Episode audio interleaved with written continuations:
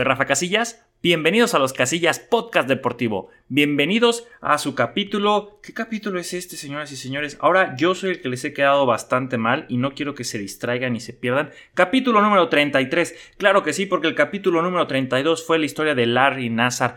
Eh, gente, si no lo han ido a escuchar, créanme que le eché muchas ganas a ese capítulo. Vayan, escúchenlo. Y es una historia desgarradora, bastante, eh, pues, horrible. La verdad es una historia horrible, pero se las recomiendo mucho.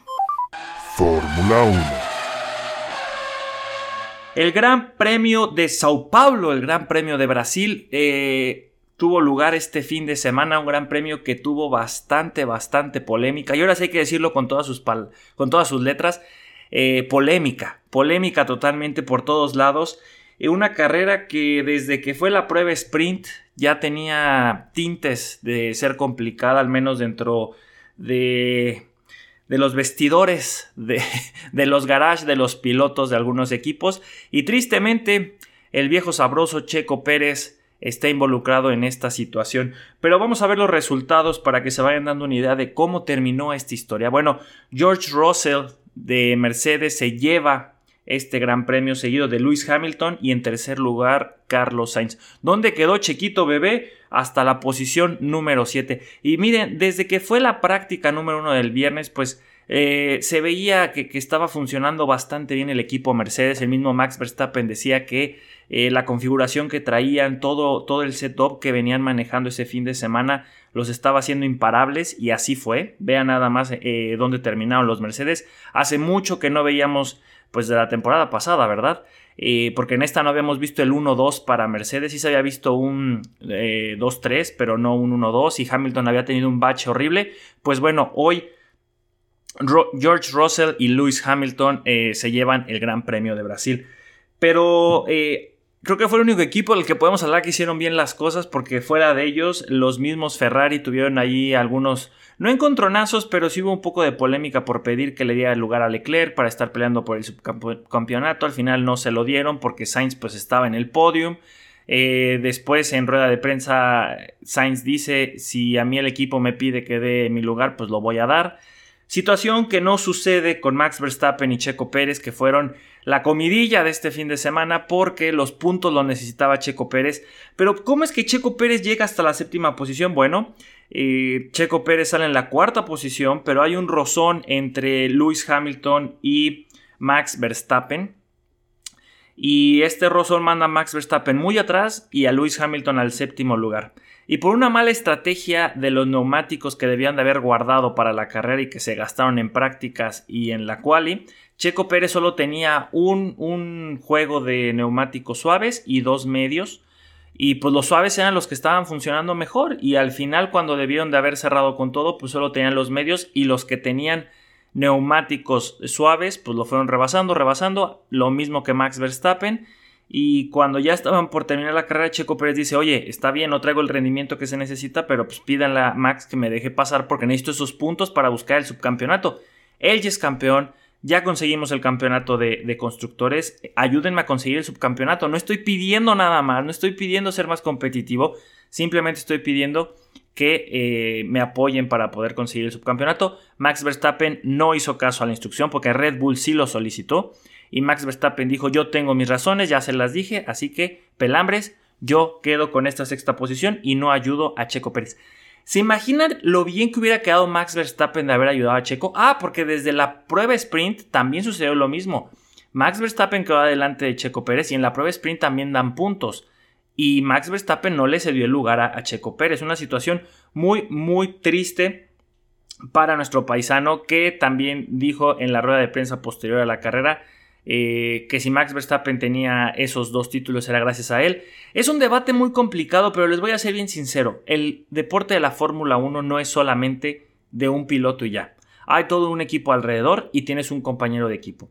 Mal que bien, ha habido situaciones donde los compañeros de equipo han dado, yo creo que de las mejores batallas. Estamos hablando de un Lewis Hamilton contra un eh, Rosberg, Weber también le complicó las cosas un poco a Vettel, pero nunca olvidan del todo que son el segundo piloto. Eh, salvo con Rosberg, y algunas otras situaciones en el pasado que la verdad no sé de todas, pero eh, el, eh, el, detalle es que se entiende cuál es la jerarquía que existe, y si se quieren saltar esa jerarquía hay muy buenos duelos o a veces muy peligrosos, pero en este caso yo creo que Checo Pérez siempre ha sido bastante obediente y ha tenido que ceder bastante, y esta vez que está pidiendo ayuda, Max Verstappen no la dio, no se dio. Los medios eh, de Países Bajos dicen que esto se debe a que Max Verstappen cree que Checo Pérez, desde aquella pole en Mónaco, él se estampó adrede y que por eso salió adelante de él. A mí me parece algo bastante ridículo porque ya pasó tanto tiempo de eso y que tengan que intentar escudar a, Max Verstappen con esta situación. Si es por eso, la verdad se me hace muy ridículo.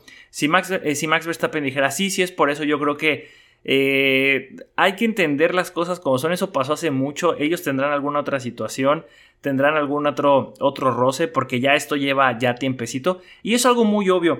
Por aquí hay dos frases que se me hicieron muy interesantes y me gustaría compartirlo con ustedes. La primera no sé de quién sea el autor, pero dice... Eh, me quedaré con algo que leí por ahí. La mentalidad de Max costó dos puntos, pero la ética de trabajo de Checo vale dos campeonatos.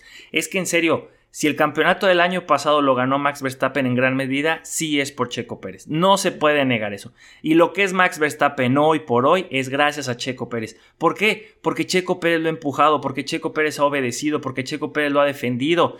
Ha tenido que tragarse su ego en un deporte que es de egos para poder empujar a Max Verstappen. En esta carrera yo creo que el, el holandés volador quedó bastante, bastante tocado con su imagen, con una de las aficiones más más apasionadas del mundo que es la mexicana. A mí me da mucho miedo que si Max Verstappen no logra limpiar su imagen y apoyar a Checo Pérez como se debe, el próximo Gran Premio del 2023, Max Verstappen va a jugar de visitante en el Gran Premio de la Ciudad de México. Otra frase muy interesante, bueno, es todo, son varios párrafos, de Fernando Tonelo, es una de las voces autorizadas de la Fórmula 1 en Latinoamérica y él comenta lo siguiente. En el tema de la polémica de los compañeros de equipo, quiero decirles para toda la gente nueva que esto es eterno en la Fórmula 1. Ya pasó con Mario Andretti y Ronnie Peterson en el equipo Lotus. Pasó con Gilles Villeneuve y Didier Pironi en el equipo Ferrari. Pasó con Alan Jones y Carlos Reutemann en el equipo Williams. Y estamos hablando de los años 70 y 80, que no es nuevo. Pasó, eh, eh, pasó, está pasando y va a seguir pasando porque es un deporte totalmente de egoísmo. Los pilotos como los grandes tenistas, como los grandes deportistas son como para sí mismos, están pensando en sí mismos, por eso es muy difícil ceder una posición y renunciar. Con esto no estoy justificando a nadie, estoy diciendo nada más y estoy mostrando la figura de lo que pasa en la Fórmula 1 y que va a seguir pasando también en las próximas décadas sin ninguna duda. Y tiene toda la razón, ¿eh? Fernando Tornelo, que es alguien que conoce de este deporte de años, e-, exactamente está hablando de los años 70 y 80, y es una situación que seguirá pasando. Y es que estamos hablando, va a sonar algo feo. Son muchos niños mimados, niños de buena cuna, niños que, que, la verdad eh, los han preparado para esto. Hay otros que no tanto, pero por lo mismo, por no ser de, de cuna de plata, pues realmente tienen que estar remando contra corriente para poder llegar y se enfrentan a la adversidad y también tienen que sacar ese egoísmo para salir adelante. Entonces, eh, se me hace algo complicado, pero se va entendiendo cuál es la mentalidad para ser un piloto de Fórmula 1 y no son los más lindos. Tienes que ser muy aguerrido, tienes que ser muy canijo. Richardo lo demostró y le estampó el coche a Max Verstappen. Lewis Hamilton lo demostró y perdió la amistad con, con su amigo Rosberg. Entonces, no dudemos que esto se vaya a romper, se vaya a fracturar. Hay muchas opiniones. Me parece que eh, en Latinoamérica deberíamos, entre comillas, apoyar al mexicano, pero no pasa. Y menos porque es mexicano. Desgraciadamente en Centroamérica y Sudamérica hay mucho odio hacia México y no lo hemos ganado a pulso. No voy a decir que unos cuantos, pero la mayoría. México muchas veces se siente superior y en el deporte eh, especialmente, ¿no? Se siente superior a Latinoamérica y si tú le preguntas a un brasileño qué opina de un argentino, también lo va a odiar y qué opina de un uruguayo, pues tampoco lo va a querer. Tristemente el pueblo, el pueblo latinoamericano nunca está unido y mientras le puedas poner el pie a, alguien que está triunfando, como es el caso de Checo Pérez, pues se va a hacer. Y como digo, el mexicano se lo ha ganado también, porque Checo Pérez también ha tenido sus errores y no es muy querido por, por mucha afición. En México ha sido muy querido y seguramente también hay sus detractores que no lo creen que es un buen piloto, pero está donde está por algo. Entonces, en esta situación, no es que se esté peleando que Checo Pérez sea el piloto número uno, se peleó para que lo apoyara con dos puntitos más para su búsqueda por el subcampeonato. No sucedió, no Max Verstappen ahí es donde digo, pudo haber brillado. Oye, ya soy campeón, ya conseguimos en el campeonato de constructores. Te dejo pasar, Checo. No pasa absolutamente nada. Al contrario, equipo, todas las que me hiciste, todo lo que me ayudaste, te lo voy a pagar con cachetada de guante blanco, demostrando que somos un buen equipo y que podemos seguir ganando más títulos. No solo este, más de constructores, más de piloto. Y vamos para adelante. No sucedió, se fracturó esto, regañaron a Max Verstappen después, hey, o le bajas o le bajas. No, ahora sí, dijo Max Verstappen, ahora sí lo voy a ayudar en Abu Dhabi. Sí, campeón, cuando ya pusiste las cosas en riesgo, cuando hiciste que Leclerc ahora sí empatara con Checo Pérez y que cualquier errorcito puede quitarle su campeonato a Checo Pérez. Entonces, si esto se pierde, va a ser por ti. ¿Cómo? Pero es que Checo Pérez lo tiene que alcanzar. A ver, vamos otra vez.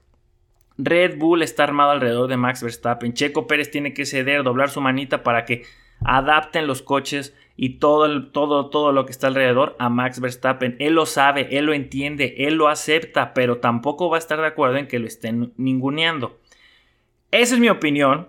Sé que hay muchas otras. De hecho, en TikTok he subido varios TikToks y la gente se prende muchísimo y se pone súper agresiva y dicen que Red Bull lo más fácil es que lo corran a Checo Pérez, es más fácil conseguir un mejor segundo. Bueno, yo simplemente quiero decir esto. Cuando estuvo Alexander Albon, cuando estuvo Pierre Gasly, Max Verstappen no tenía el nivel competitivo que tiene ahorita. Y esa es una realidad. Alguien que lo ha levantado como está ahorita es un Checo Pérez. Checo Pérez lo ayudó bastante, que hoy si Checo Pérez se fuera Max Verstappen seguiría siendo grandísimo candidato a otro título. Claro que lo va a hacer, pero gran parte de esa madurez se la dio Checo Pérez todo lo que ha tenido que remar el mexicano para llegar hasta donde está. Son años de experiencia que todavía le faltan a Max, que se los ha saltado por su increíble talento, disciplina y todo lo que el papá estuvo encima de él. Pues sí, sí sucedió, pero, pero pues todavía puede ser mejor. Aunque no sabemos hasta dónde llegue Max Verstappen, esperemos que siga creciendo muchísimo, pero como mexicano, como fan de Checo Pérez, sí que nos ha quedado de ver y nos hizo sentir muy mal a los mexicanos. Un coraje terrible. Y también Red Bull creo que hizo una mala estrategia. Pudimos habernos evitado todo esto si hubieran tenido una mejor gestión de neumáticos en las eh, prácticas y en la clasificación.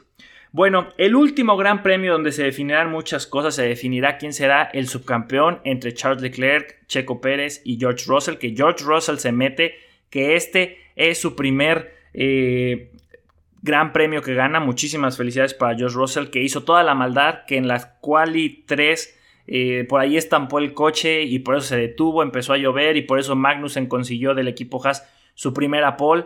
Eh, circunstancial, sí, y gracias a esa maldad entre comillas, porque sí, fue un accidente, pero con eso gana la prueba sprint y gana el Gran Premio de Brasil. Lo que no voy a negar es que la configuración de los Mercedes estaban volando. De verdad, señoras y señores, no había visto estos Mercedes así desde la temporada pasada. En este en ningún momento se habían visto tan dominantes y volaron. Hamilton después del accidente que tuvo con Max Verstappen de la posición 8-7 remonta hasta la segunda y estaban haciendo unos tiempazos. Entre los dos estaban dando con todo. Y bueno, muy, muy merecido yo creo que el triunfo para Mercedes, a pesar de para mí esa travesura que hizo George Russell. Ahí el reglamento tendría que cambiar algunas cosas, pero bueno. Eh, ¿Quién más tuvo ahí situación? Ya comenté, ¿no? Carlos Sainz dijo, si me hubieran pedido que yo le diera el paso a Leclerc lo hubiera dado, pero pues no sucedió, se priorizó el podium para el de Ferrari, para el español. Fernando Alonso también se peleó con su compañero, con Ocon. Con Ocon con quien no se pelea, el francés Ocon con quien no se pelea, le dijo adiós baby este Fernando Alonso y pues Ocon quedó en la posición número 8. Fernando Alonso y quedó en la quinta. Mucha gente está pidiendo que sea el nuevo compañero de Max Verstappen. Yo no sé si sea tan buena idea llevarlo a Red Bull. No dudo de la capacidad y del talento ya demostradísimo de, de, Fernando Alonso. Pero la realidad es que tiene mucho ego. Y es un ego yo creo que más grande y tiene más carácter que Max Verstappen. Podrán ser muy amigos, muy compas, pero a la hora de correr, miren, si Checo se traga su ego y sus palabras, y esta vez explotó, estoy seguro que Fernando Alonso no lo va a hacer. Desde la primera carrera donde Max Verstappen le haga una jugadita así, lo va a mandar a volar. Entonces, es complicado. Todos sabemos que el mejor escudero de, Checo, de, Max Verstappen es Checo Pérez. Es una realidad. Y pues bueno, e, eso sería muy interesante esa opción, ¿eh? de que Checo Pérez y Hamilton en algún momento estuvieran juntos. Serían dos grandes veteranos, son amigos. Eh, sus papás quieren que vayan a las pijamadas juntos siempre. Pero eh, quién sabe si suceda. La verdad es que Lewis Hamilton ya está en el ocaso de su carrera. Y también hay que ser sinceros, Checo Pérez, ¿qué le quedan? Otros cinco buenos años. Le queda un año de contrato en el 2023 con Red Bull. Ojalá que renueve. Max Verstappen tiene que entender que ha sido el mejor compañero que ha tenido. Quién sabe si le llegue otro igual, otro que también ceda de esa manera y tenga ese talento. Ya veremos, ya veremos. Pero por lo pronto, pues que lo disfrute. Y si no, pues la, siguiente temporada, ojalá que, que Checo Pérez sea muy competitivo y que le demuestre a Max Verstappen pues que si no tiene a su compañero de su, de su lado, pues se la va a ver negras. Y que seguramente no será tan dominante como le está haciendo ahorita.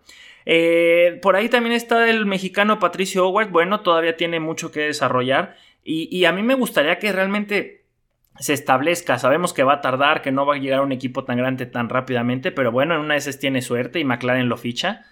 Y, y, él podría ser el relevo generacional de Checo Pérez. Porque hay que entender que el Gran Premio de México va a seguir, es un negociazo. Y Checo Pérez no es eterno.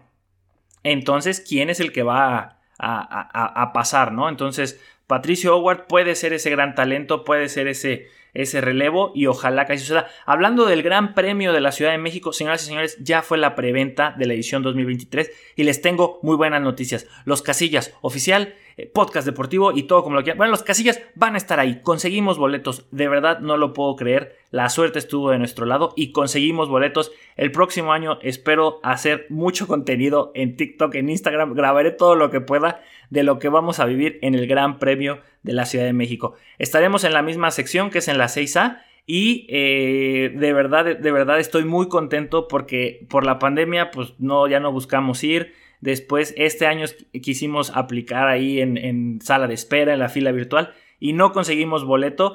Y eh, ahora sí, ahora sí conseguimos boleto y vamos a ir al Gran Premio de la Ciudad de México. Eh, bueno, esa es la Fórmula 1, nos vamos a pasar de a deporte porque ya se viene Qatar. Tres al área, llega el centro, arriba, arriba, arriba, arriba, arriba, Miren, ya dieron la lista de los eh, seleccionados para la selección mexicana. Seleccionados para la selección mexicana. Eh, la, selección, los 26 jugadores, ya va a empezar Qatar. Ya viene este sueño, esta situación eh, donde nos vemos muy patrióticos gracias a estos jugadores que ya no son 23, son 26. 26 jugadorazos, 26, voy a decir jugadorazos porque mis comentarios que vienen después no van a ser tan bonitos. Vamos a, repasar rápidamente quiénes están en la portería. Ochoa, Cota, Talavera, los defensas, Montes de Monterrey, Vázquez que está en Italia, Araujo, Moreno, Arteaga que está en el Genk, Gallardo, Sánchez que también está en el Ajax, Kevin Álvarez del Pachuca y Edson Álvarez del Ajax.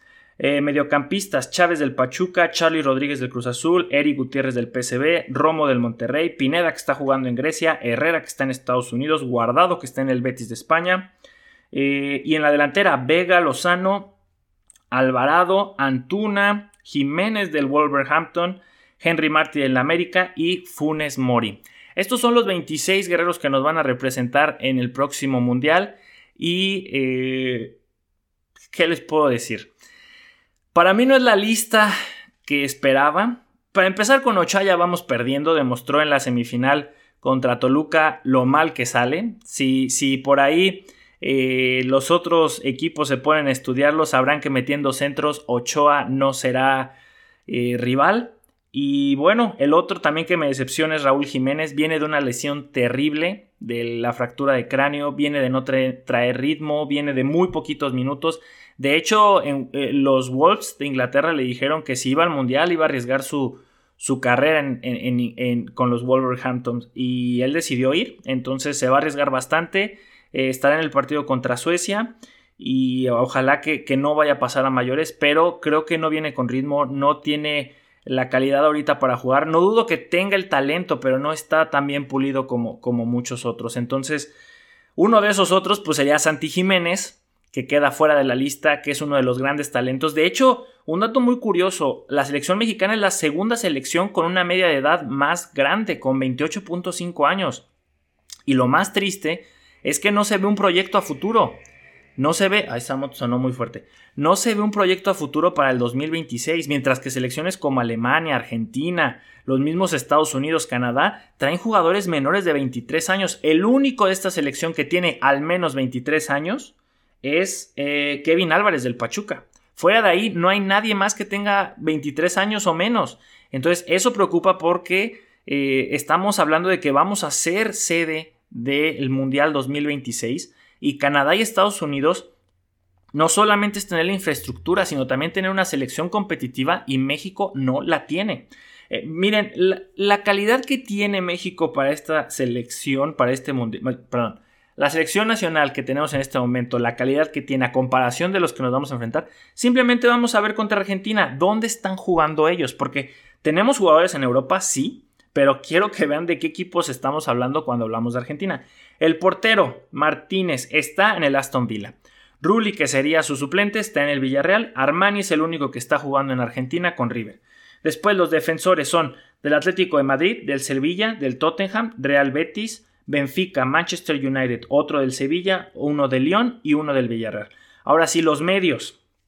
Atlético de Madrid, Juventus, eh, es el, de la Palomita, el Albon de, Inglaterra, otro de Betis, otro de Sevilla, otro de Benfica, otro, eh, este es del Bayer Leverkusen.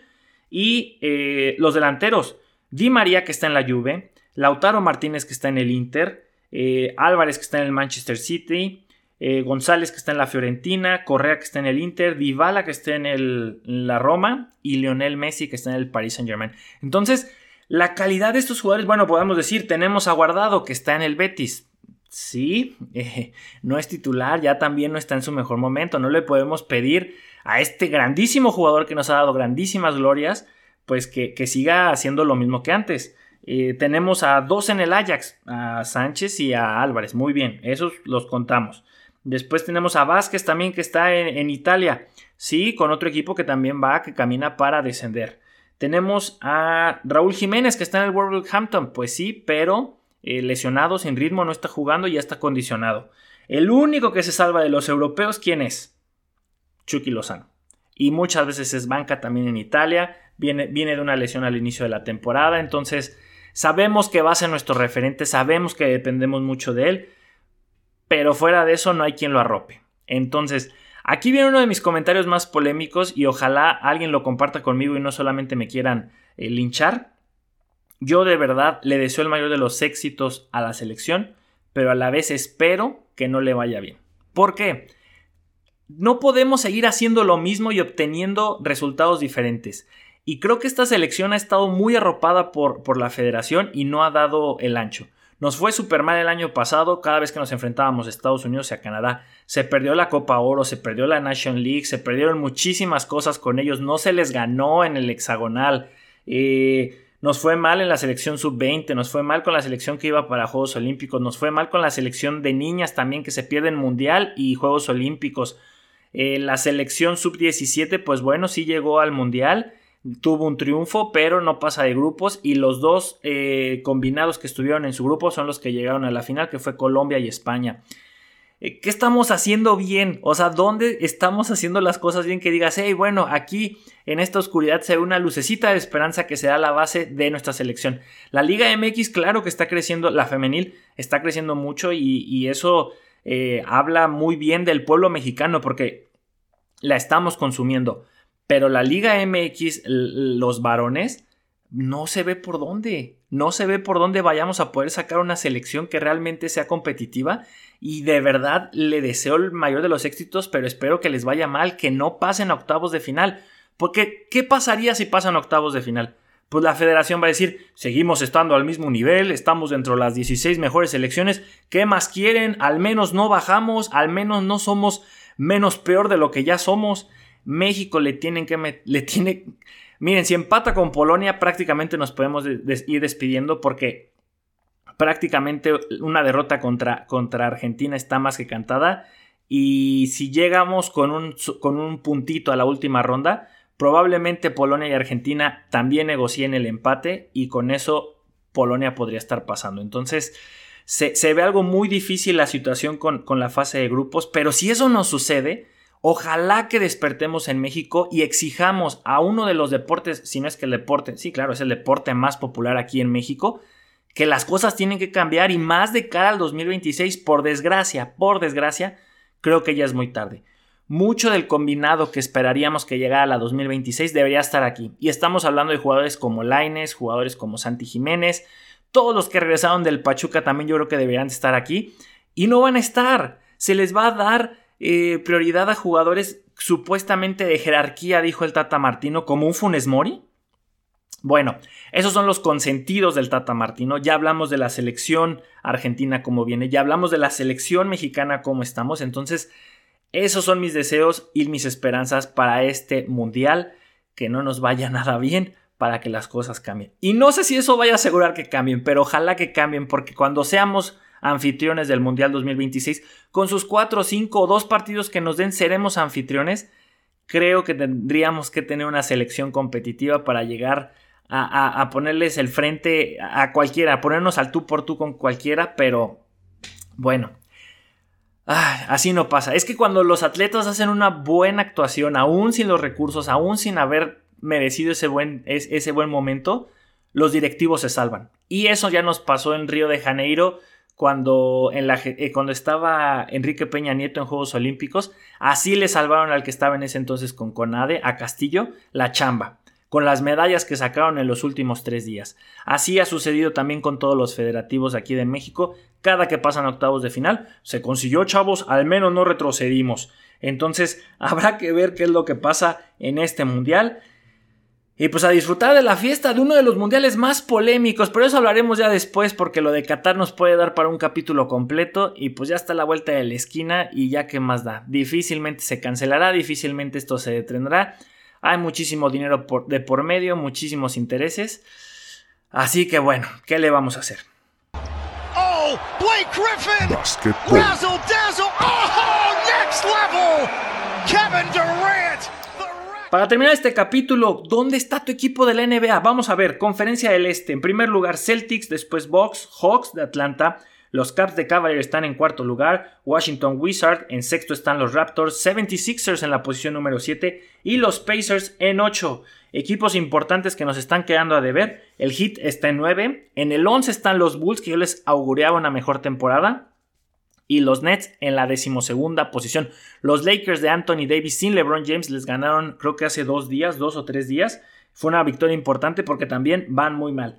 En la conferencia del oeste, Trail, Blazers están en la primera posición con 9 victorias y 4 derrotas. Mismos números para los Nuggets. En tercera posición el Utah Jazz. Cuarto están los Suns. Quinto los Grizzlies. En 6 los Dallas de Luka Doncic. 7 los Pelícanos de Zion Williamson. En 8 los Clippers. ¿Y quiénes están abajo? Los actuales campeones. Warriors están en la posición número 10.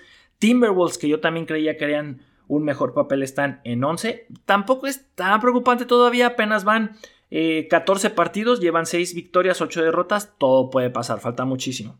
Y los Lakers están en la decimocuarta posición, con 3 victorias, 10 derrotas. Una de esas victorias fueron contra los Nets de Kevin Durant, que Kyrie Irving pues ahí anda todavía, eh, perdón, eh, castigado por sus comentarios esos de la película antisemita pues es que la situación todavía en la NBA está muy tiernita, pero como habíamos dicho en el capítulo anterior, ya, ya se empieza a ver eh, eh, pues una tendencia, ¿no? Realmente quiénes son los favoritos, quiénes están pesados, quiénes sus figuras están brillando, pero sobre todo en lo colectivo se están, se están sosteniendo, porque creo que algo que, he visto en estos partidos en la NBA League, NBA Pass, ay, mi English Spanish anda trabándose ahorita es que, es importante tener una figura, como es el caso de Dallas, que va en la, en la sexta posición, 7 ganados, 5 perdidos.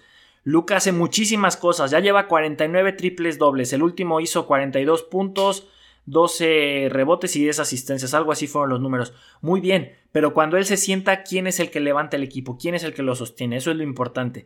Y, es lo que se viene viendo con equipos como Nuggets, como el Utah Jazz, como Trail Blazers, que están jugando muy bien. Aun cuando Lillard no está, los Trail Blazers lo están haciendo bien. Del otro lado, los Celtics. Es Jason Tatum es la estrella, pero alrededor tienen a Brown, tienen a, a Hofford y se sostienen. Los Bucks no solo es Giannis Atentocumbo, también tiene a todos sus compañeros. Los Hawks, que también con Trey Young también se están, se están sosteniendo, se están sosteniendo y van con 9 victorias, 5 derrotas en la tercera posición. Los Caps, que aunque tuvieron una derrota ahí medio, medio pesadona con, con los de Timberwolves, también están en la cuarta posición. Entonces, si uno quiere aspirar a ser campeón, no solamente tienes que llenar de estrellas, no solo tienes que tener un LeBron James, tienes que tener un equipo que te pueda sostener cuando la estrella no esté en la cancha.